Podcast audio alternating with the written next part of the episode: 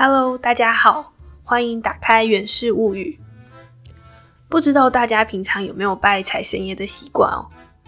今年因为疫情的关系，大家不能出国，在台湾也都报复性消费了一波。要是能像财神爷一样有源源不绝的钱就好了，这样等明年疫情过去，我们都还能到国外继续疯狂的玩耍。那今天要来跟大家说的呢，就是关于财神爷沈万三的故事。沈万三是元末明初的江南巨富。其实，在沈万三出生之前，他的父亲沈佑就已经是有大片田地的富裕人家了。但是之后，极具生意头脑的沈万三，在他父亲原本就已经有的厚实家业上，又进而扩大了生意版图，逐渐成为江南一带的首富。而他传说般的人生也就此展开。沈万三到底有多有钱？据说当年朱元璋建立了明朝之后，需要重修长城与南京城墙。但明朝建立初期，战乱依然频繁，开支很大，国库里也没有充足的钱。这个时候，我们的沈大富翁就登场啦。在明朝建立之后，沈万三他就想着应该要来讨好新的君王。再加上他本身富翁的名声就已经在南京城中无人不知、无人不晓，所以沈万三就自告奋勇，除了出资三分之二来重修长城，还答应负责修筑洪武门至永西门这一段城墙，包括与之相关的街道、桥梁、水关，还有蜀底等相关工程。可以说，三分之一的南京都城都是由沈万三出资盖的。而且到了最后，沈万三的建筑工程竟然还比朱元璋自行修筑的城墙提早了三天完成。由此可以看得出来，沈万三的财富有多惊人。然而，沈万三是如何成为富可敌国的大富翁的呢？其中最为有名的就是关于聚宝盆的传说。明清的笔记小说里面，把沈万三的聚宝盆写得特别的传奇。相传沈万三年轻时。有一天，梦见了一百多个青衣人求他救命。第二天早上，他就看到了一个渔夫抓了一百多只青蛙，准备拿到市场上去卖。沈万三就联想到他前一晚上做的梦，于是动了恻隐之心，就把这些青蛙全部买了下来，放生在池子里面。当天晚上，青蛙们呱呱呱呱叫，叫了通宵，吵得他睡不着。于是隔天早上起来，他就准备要把他们赶走，却看见这些青蛙全环绕着一只瓦盆蹲着。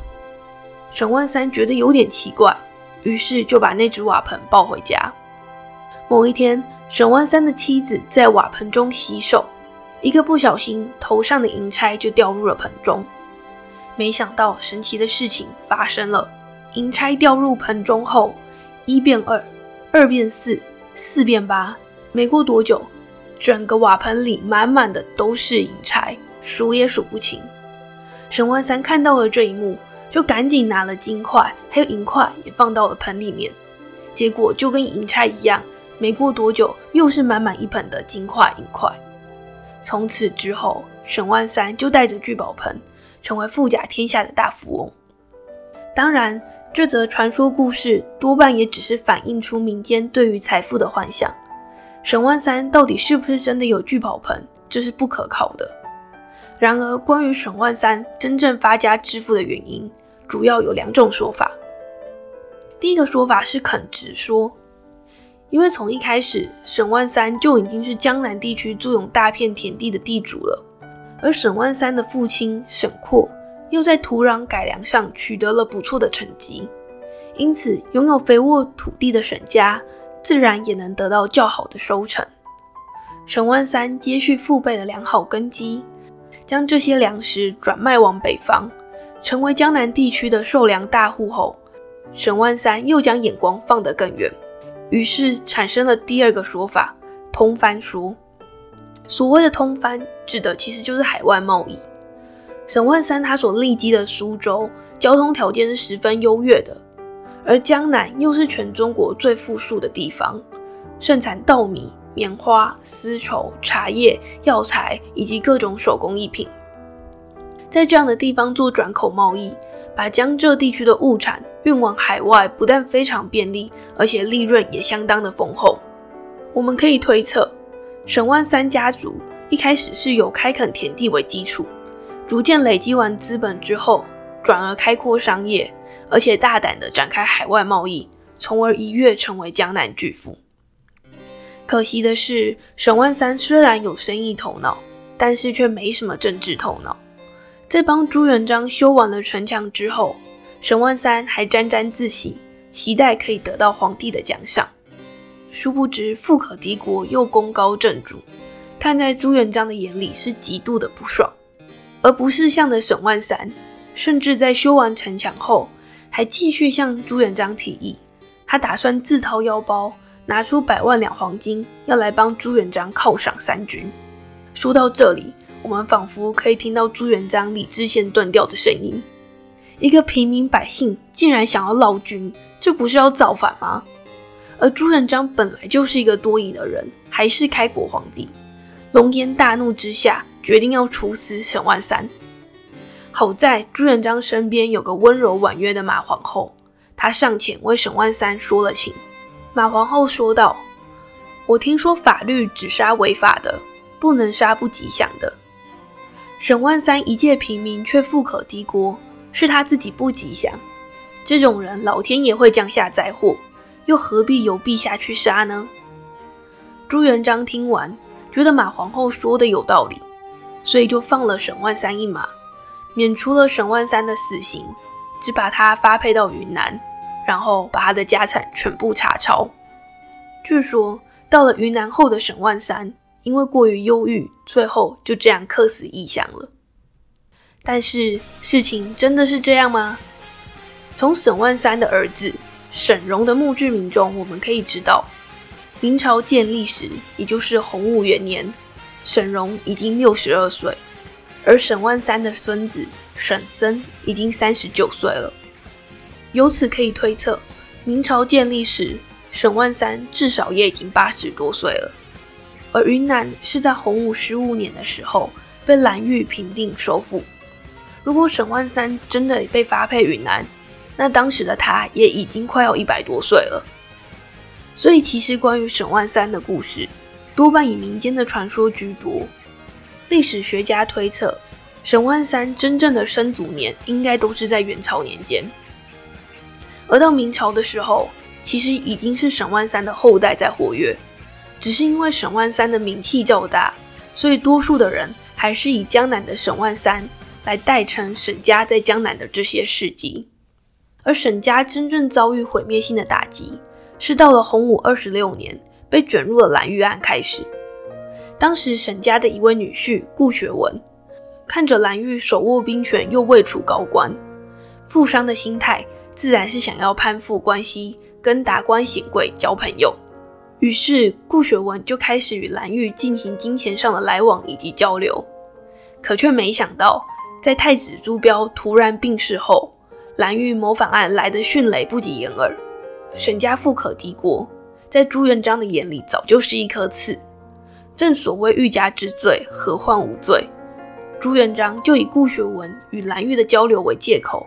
将沈家人纳入蓝党，最后冠上谋反的罪名，将其满门抄斩，而一代江南巨富也就此陨落。在那个时代，普天之下莫非王土，一切都归君王所有，富商又怎么可能战胜皇帝呢？所以在这之后，明朝就再也没有出现过像沈家一样的巨商大家，留在民间的。就只有关于沈万三的各种传奇故事。据说有人在云贵山区的密林中看到了得道成仙、成了财神的沈万三，也是从那之后，人们就开始供奉他为财神，直至今日。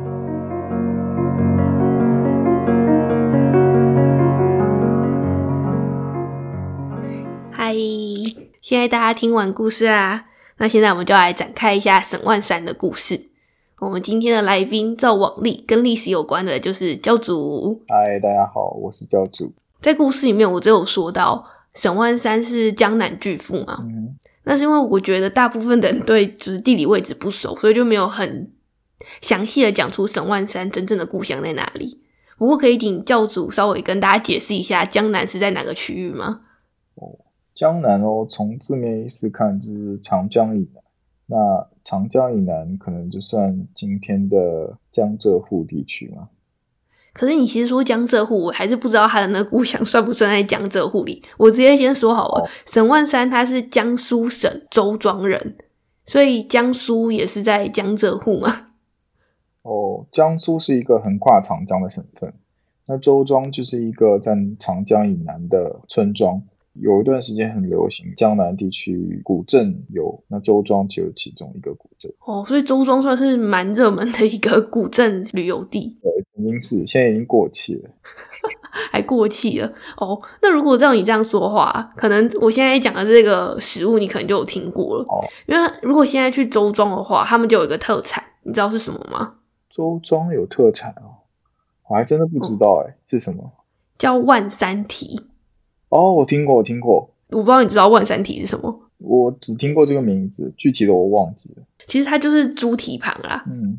然后为什么它会叫万三体呢？它其实有个故事在背后的。因为那个时候沈万三是住在周庄嘛，那时候朱元璋去周庄拜访沈万三。可是为了要避讳朱元璋的“朱”字，因为“朱”跟“朱”同音嘛，所以他们就不叫他猪蹄旁，就采用了沈万三的“万三”两个字，然后把它改成万三蹄，然后也谐音成往上提的意思，就是感觉会比较吉利。嗯，那万三蹄听起来感觉把他自己比成一只猪的感觉。然后后面其实还有个小背景故事，他就是听说当年朱元璋去住沈万三家的时候。沈万三的测试就准备了这个万三蹄出来给朱元璋吃，然后朱元璋吃完之后就觉得很好吃，很喜欢，就问沈万三说：“这个是谁做的？”那沈万三呢，他就是好面子，不想要说出来是他的老婆做的，就说是厨娘做的。那朱元璋就说：“那想要把这个厨娘带走。”那因为做的其实是沈万三的老婆啊。所以郑万三也没有办法让他老婆给朱元璋带走，所以就一直推脱啦，就不愿意这样。朱元璋看他面有难色，就想说那就算了，那就跟他说下次来的时候希望还可以吃到这样美味的食物。那因为不知道皇上什么时候还会再来，所以后来呢就听说沈万三家的菜色上永远都有这道万三蹄，就成为他每一餐都要准备的食物了。也就是因为这样，这道料理就在周庄这个地区发展开来，成为他们的一个特产。这跟你一开始想到的食物故事是一样的吗？嗯，不一样的东西哎，是跟我从小的成长经历有关系。食物什么东西啊？因为我家不是在南京旁边吗？对，你知道南京有哪些特产吗？食物方面你上次有跟我说过鸭肉吗？烤鸭，我知道炖鸭，呃，一只的那个鸭叫什么？烧鸭？不是啊。油鸭？不是啊。好了，我来说吧。那南京比较有名的几个特产的食物，都跟鸭子有关。对啊，是鸭，没错啊。有一个叫桂花鸭，嗯，还有盐水鸭，然后还有鸭血粉丝汤，这你听过吧？鸭血粉丝汤感觉别的地方也有吧？嗯，这应该是觉得南京的鸭血粉丝汤比较著名。总之呢，就是有各种鸭之类的食物。就是南京，它也没有说只养鸭子不养别的东西，但莫名的就有很多跟鸭子有关的食物很出名。嗯，啊，很多外地人其实也提过这个问题嘛，那就是说这么多食物跟鸭有关，怎么没有什么鸡啊？怎么没有盐水鸡、桂花鸡、鸡血？对啊，为什么？就是有一个传说来解释这个故事，恰好跟沈万三又有关系。他的背景是沈万三住在南京啦。哦，这个是真的，因为沈万三后来在明朝发迹之后。他是富商嘛，他就看准了首都会发达的眼光，所以他就去南京置产。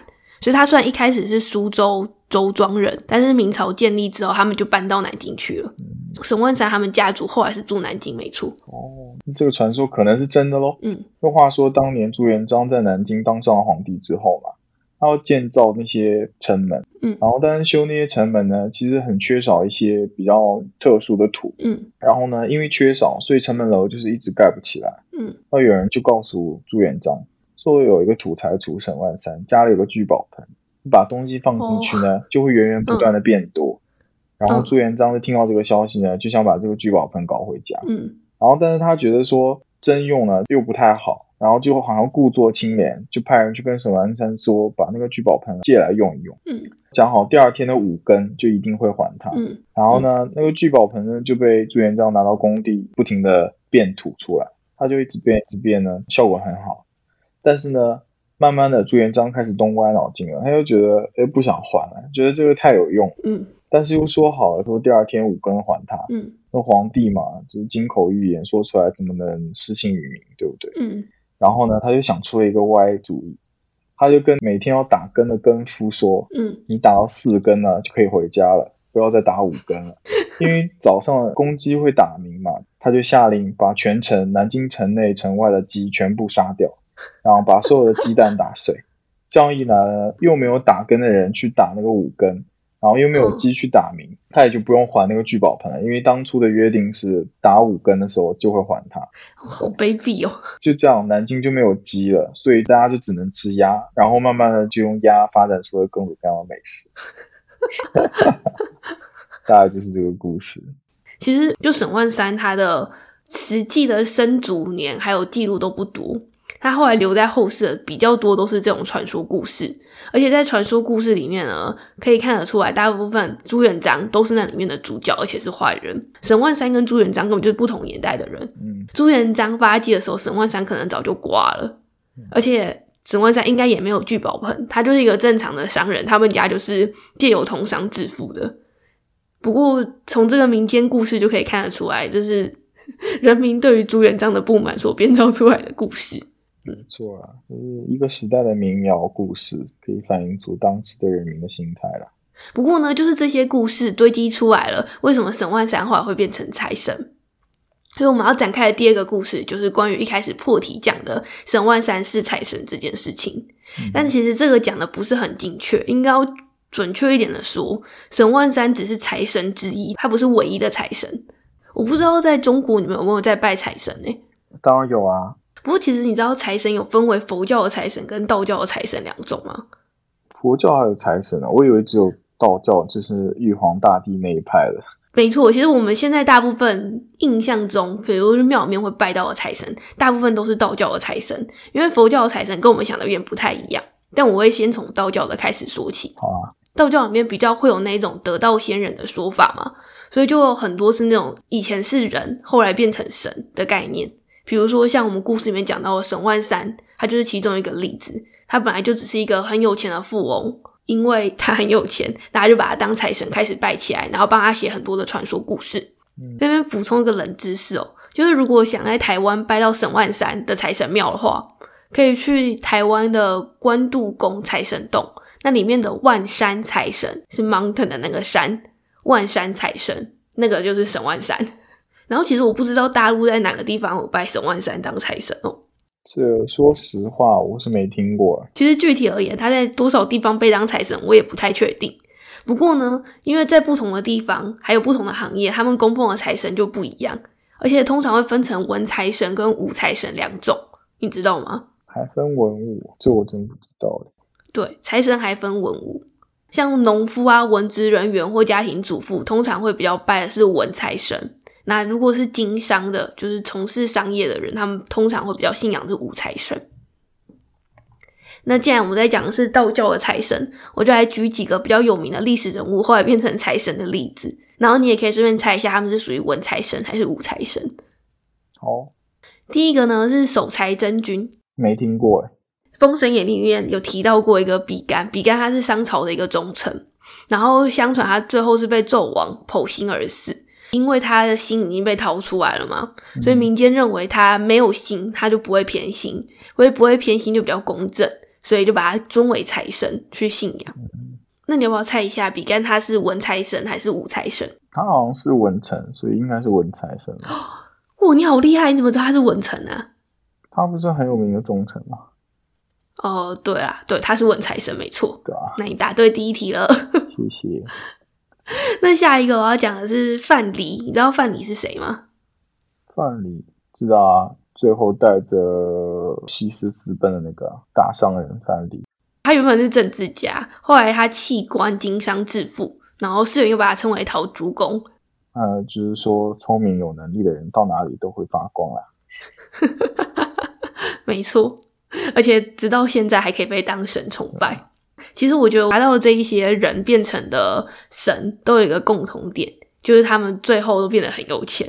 然后只要是一个有钱的人，可以当成一个标杆去崇拜，就会变成神。所以可能哪一天比尔盖茨也会被当成神崇拜吧？可能吧。好，那我再讲个几个吧，因为我们现在都还在讲文财神嘛。那再讲一个我觉得很有趣的，就是韩信。你知道韩信是谁吗？是啊。韩信的故事可就传奇了，给你讲一集都可以。你要随便讲一个吗？哦，可以啊。他的故事应该很出名吧？韩信曾经是一个穷乞丐，就是饿到没饭吃，在河边都快要饿死。嗯，在用河水洗衣服的妇人在旁边，其中有一个妇人就看到了他，那个可怜他，就跑过去把他救起来，然后给了他一些剩饭吃。嗯，然后韩信就活过来。活过来以后，就对富人说：“以后我要是发达了，我一定十倍百倍报答你。”半折指数，有一点吧。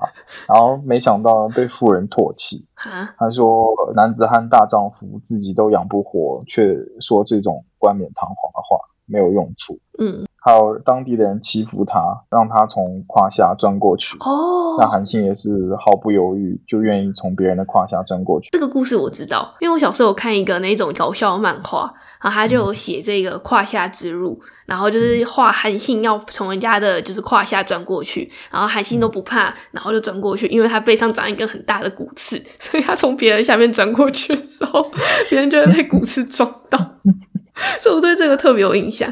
好吧。后来，施萧何发现了他的才能，就把他举荐给刘邦，但是一直得不到重用。韩信就决定弃官离开，嗯，因为他说他得不到重用，还不如去楚霸王项羽那里去效力，也许可以得到更好的发展。嗯，但是萧何心里清楚，他是一个人才，谁得到他就会得到天下。嗯，萧何当时去问刘邦说：“你为什么要让他走？”然后刘邦说：“他看起来没什么特别，也没什么才能。”然后萧何说：“算了，哦，那句经典的电影台词，算了，来不及解释了，我先走。”然后萧何就连夜骑马追出山中去追韩信，这就是有名的萧何月下追韩信的故事。哦，最后把韩信追回来，然后韩信就做了刘邦手下的大将，发现韩信用兵如神。嗯，有一天刘邦就去问韩信，他说：“你看那个小将军，就是一个普通的将军，你觉得他能带多少兵去打仗？”然后韩信就说他能带千人，嗯，然后刘邦又接着问，那你觉得我能带多少兵？然后韩信就说君主您能带万人，嗯，刘邦听了很高兴，那转念一想，就反过来又问韩信，那你能带多少兵嘞？然后韩信就说我带兵应该是多多益善，就是意思是说他带多少兵都没关系，越多越好，他都可以带。啊，所以兵是带的越多越难的意思吗？对啊，越多越难。就像你有一个十个人的 team，还有一百个人的 team，还有一千个人的 team，你觉得哪样比较难？哦，我以为兵就是只要多的话，你就可以用人海战术打赢战争啊。所以应该是要用少兵才强啊。那那也要听你的调遣才可以啊。哦。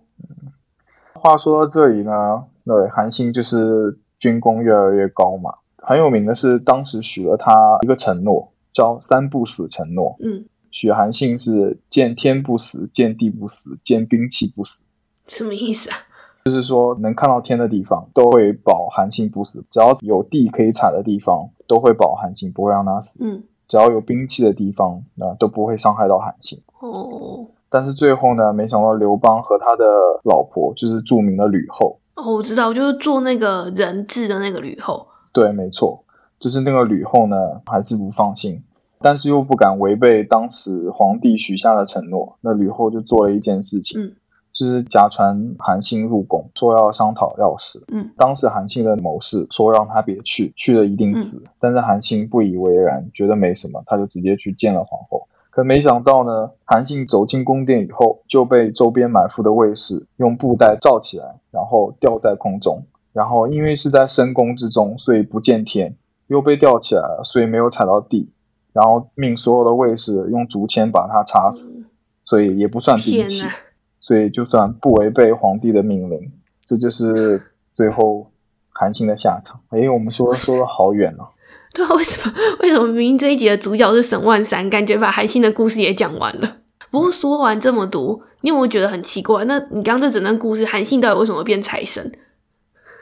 他跟财神有什么关系？他没有很有钱啊，有道理、他也没有很会赚钱啊。他为什么变财神？他为什么变财神？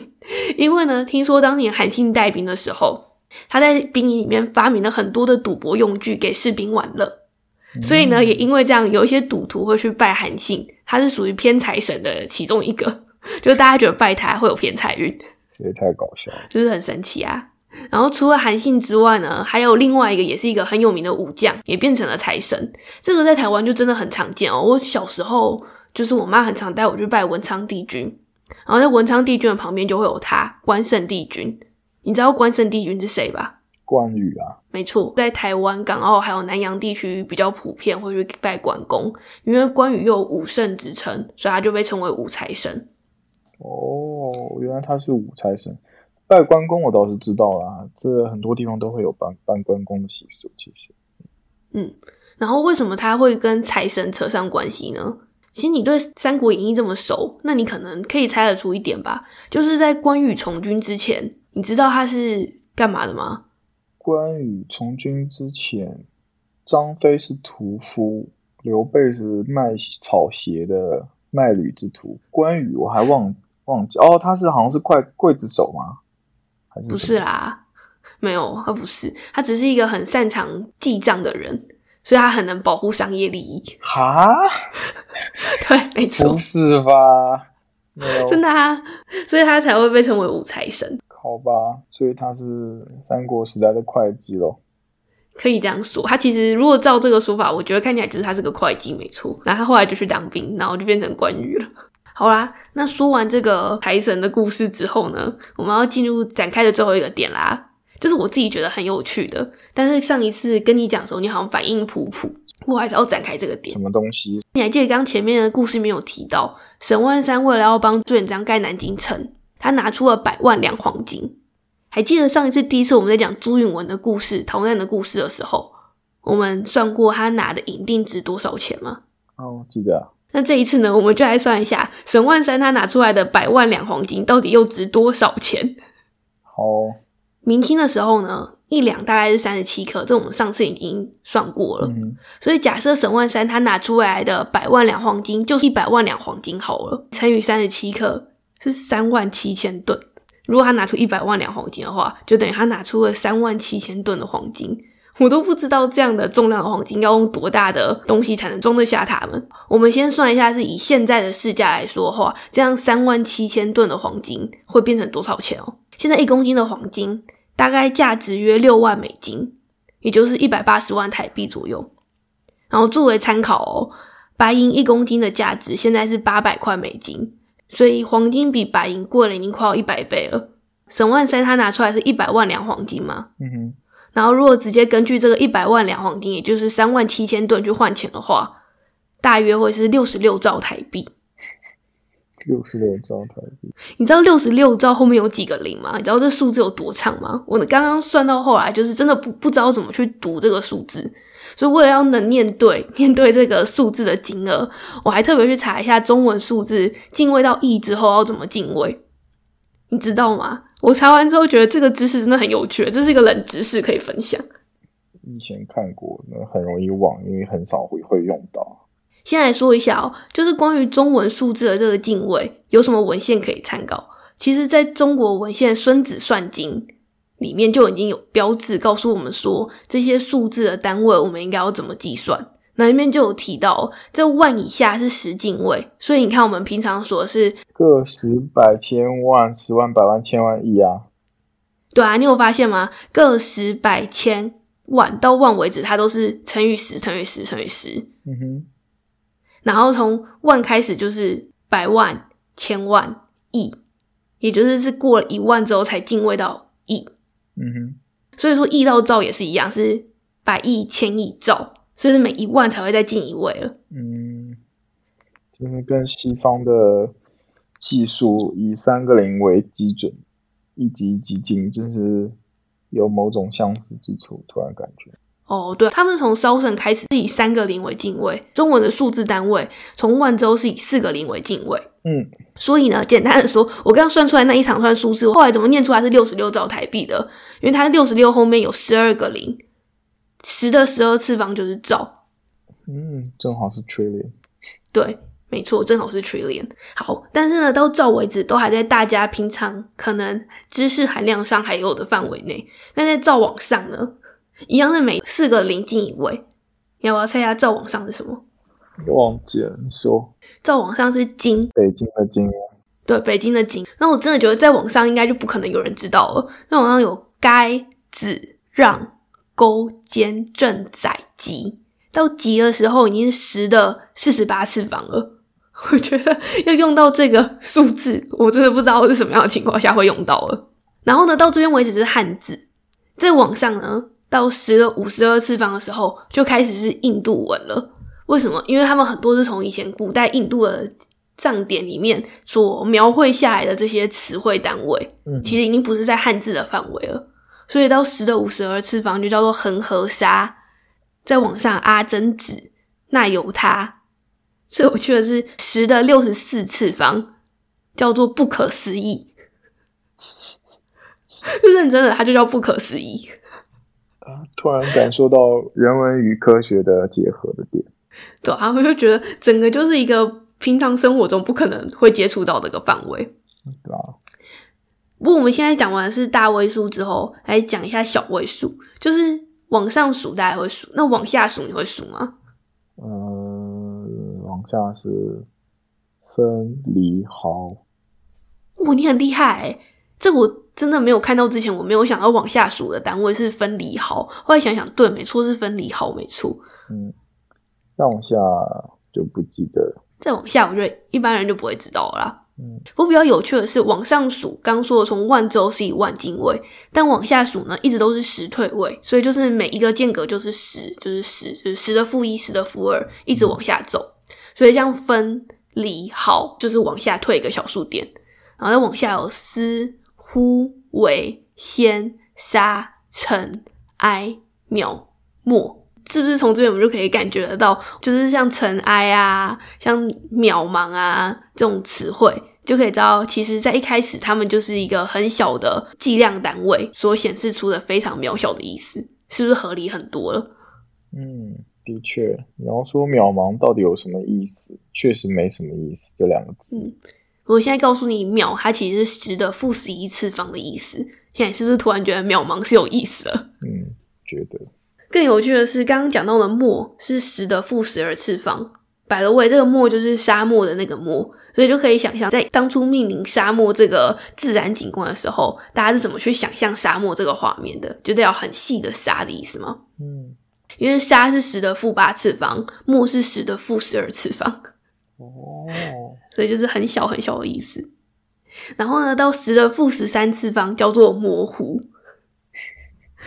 是不是很很有画面感了？因为看不清楚，就在它是小的不可思议、模糊。不知道这是不是古代科学的极限？模糊，这是十的负十三次方。然后一样哦，其实到末为止是汉字，再往下刚讲这些，其实也都算是从别的地方转转换过来的词语了。但有些东西也是我们现在很常使用到的词汇，像比如说十的负十七次方叫做弹指，十的负十八次方叫做刹那。十的负二十次方叫做虚空，十的负二十一次方叫做清净，然后到十的负二十四次方叫做涅槃寂静，是不是可以感受到它的涅槃寂静，就已经感觉到宇宙中什么都不存在？十的负二十次方的感觉。那你知道的现在最小是这个吗？中文的数字进位知道最小的就是涅槃几近，十的负二十。那我要发明一个更小的了，十的负二十五次方叫什么？叫做穷啊，就是没钱啊，蛮有道理的。哇，你好幽默啊，教主。太好了，因为我感受到了穷啊。十的负二十五次方叫做穷，我觉得这可以变成经典名言呢。那现在我们讲完了这个中文的数字计算单位之后。我们要回到刚刚沈万三的那一百万两黄金上面了。我们不应该用现在的重量来计算它的金价，应该要使用那个年代的购买力来计算这个金价嘛，对吧？比较合理。嗯哼，你还记得上次朱运文的时候，我们在算白银换算成现在的货币的时候，如果用购买力计算，你还记得那个时候那个价格变得很值钱、很值钱吗？嗯哼，好，同样的，我们来看一下黄金，如果换算成明朝的购买力，是不是还比六十六兆还要更多？会有什么更惊人的数字出现？看会不会跑出来不可思议的数字？你到底是在说不可思议，还是计量单位不可思议啊？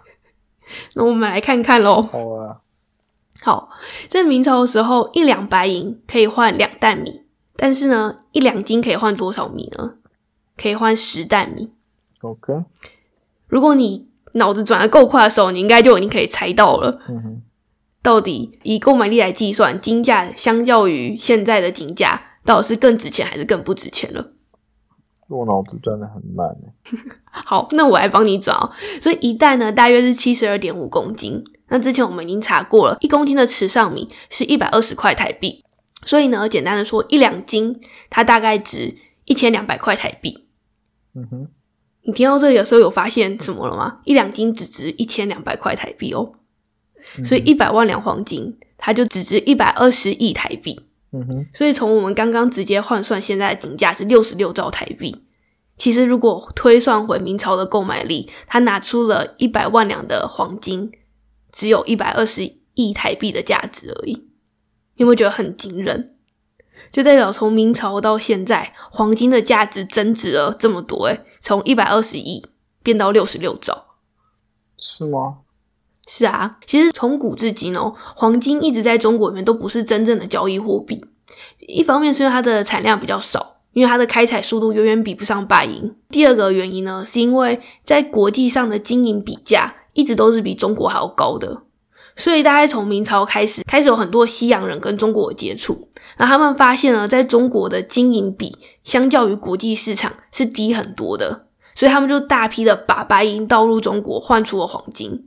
也因为这样，中国所持有黄金就越来越少，而白银就开始变成更为主要的流通货币。那当然，随着时间过去，这样的倾销过来之后，黄金的价格也会越来越高，因为代表很多人想买黄金嘛。